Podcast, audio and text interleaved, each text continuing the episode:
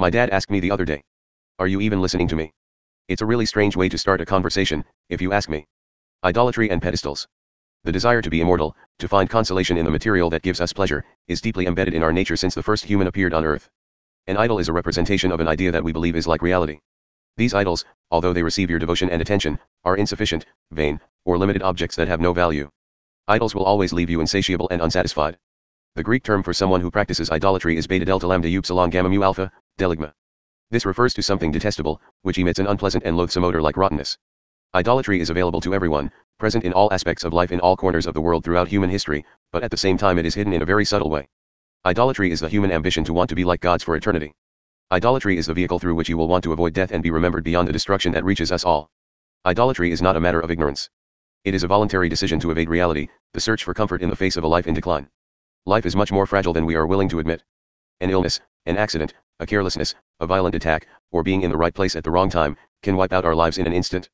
Even if we don't have any disease, our body is getting old every day anyway, and over time it slowly breaks down until the body's organ systems collapse and stop working, leading to death. At the end of your life, your memory will only remain among your loved ones, perhaps for a generation or two, if you are not a person who has left a legacy. Death is something very common in existence. It appears in food, insects, plants, birds, and pets. As your life progresses you will realize how family, friends, and acquaintances die. Although it is something that we experience every day does not mean that it does not affect us deeply when it happens. If someone asks us if we fear death, it is normal to feel uncomfortable, and even become defensive. It is not a question we ask to our loved ones or family, and it is not something we want to answer frankly. What we do in the face of anxiety and the terror of death is suppress it. It is something that we do not want to talk about or hear, because it can cause some confusion not knowing what will happen after such an event. Fear can provoke disorderly and illogical emotions or arguments that can lead to confusion, complicating situations. We do everything to avoid thinking about death, although we know it is inevitable, time passes, we age daily and the days we have are getting shorter and shorter. The conclusion is logical. It is better to hold on to what we see around us and avoid falling into oblivion. This is the soup of idolatry. Everything that exists can become an idol. From an ideology, certain types of food, certain types of exercises, treatments, and diets. If it stimulates the senses through pleasures, the object in question becomes something adorable or conducive to idolatry.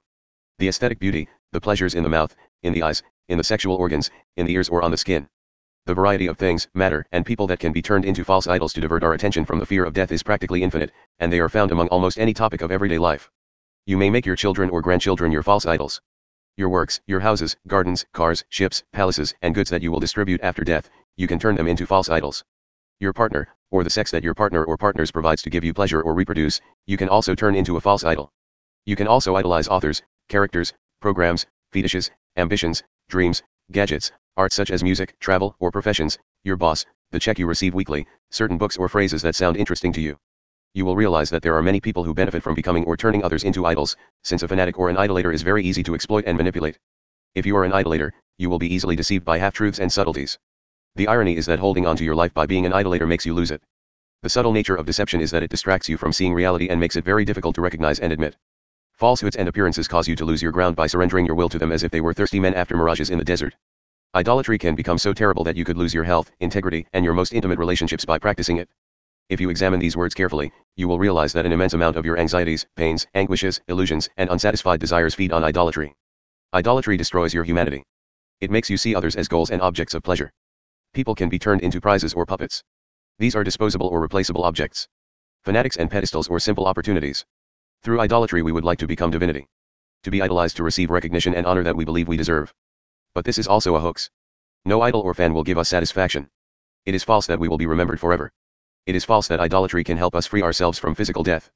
If you pay attention to a person who is prostrate before his idols, his conversation between family and friends is empty of essence and everything revolves around the special characteristics or feats of his idols. Your identity comes from your habits. If you make your idols your habits, then you can say that the identity of a workaholic is his work. But it is false that your idols make up your identity. It is your decisions that make up your identity. You are much more than that workaholic, than that cigar addict, that compulsion to receive notifications on your cell phone, that that weakness that you think you have for the opposite sex, and that excessive craving for that food.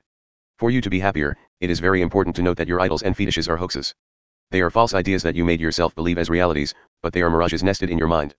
Don't try to become anyone's idol. Do not cling to false idols, destroy them and expel them from your life.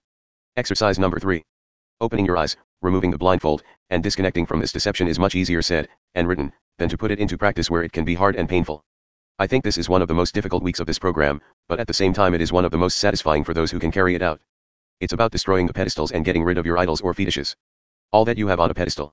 That seemingly innocent hobby, that attachment to the material and even that false image about someone who is blocking you.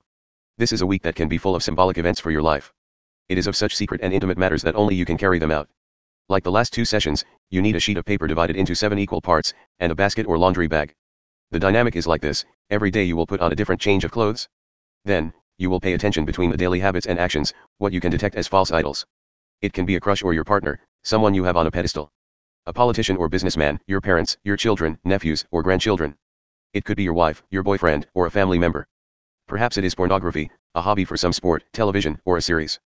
Perhaps it is your wallet with Bitcoin, your bank account, or your investment portfolio that you spend hours worshipping. At the beginning of the 24 hours, at the top of each day you will write today I destroyed the pedestal of, and you will let the day begin. If you have your grandmother on a pedestal, you will very gently sit with her and tell her how you feel about her with reverence. For example, Grandma, all these years I have put you on a pedestal, but as of today I have decided to destroy that pedestal. This may change our relationship, but it will not change the love I feel for you. If it is a man or a woman that you desire and you are pursuing, you can communicate it by text or by phone.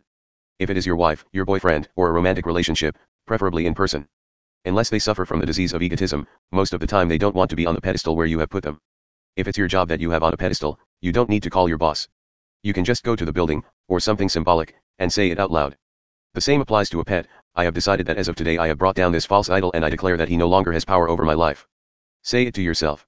Idols don't listen, they don't have ears, they don't have arms or life. If it is about idols made of clay, paper, wood, gold, or silver, it is much easier to destroy or melt them. Perhaps it is something that you have in a niche within your room or in your heart. Put obstacles to your bad habits. If it's a social media addiction, ask a trusted friend to change the password and give it to you at the end of the week. If it's a habit like porn, get an app that blocks websites. If it's a habit like gluttony, put locks on your wallet, don't leave the house with cash this week. Replace the urge to do a bad habit with a good deed. For example, every time you gossip to affect someone, you could propose to donate used shoes to charity.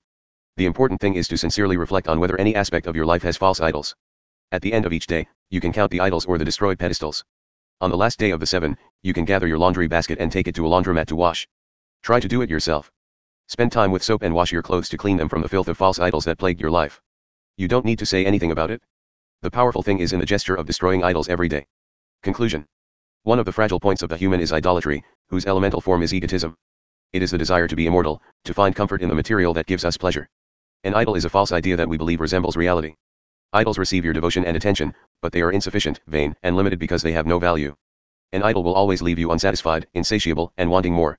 Your idols don't define your identity. Your identity comes from your habits, the behavior you carry out day by day. A cowboy walks into a bar. He has a few drinks and makes up with the waiter.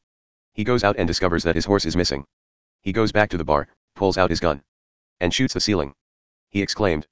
Which one of you idiots stole my horse? Nobody responds. Then he said.